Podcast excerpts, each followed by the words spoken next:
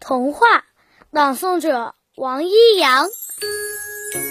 白桦为什么颤抖？妈妈，它在细听鸟儿说话。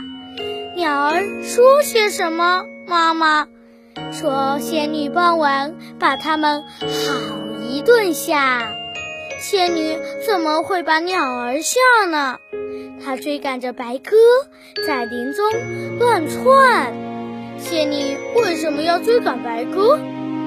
她见白鸽差点淹死在水潭。白鸽为什么会差点淹死呢？她想把掉在水里的星星捉上岸。妈妈，她把水里的星星捉上来了吗？孩子啊，这个我可答不上。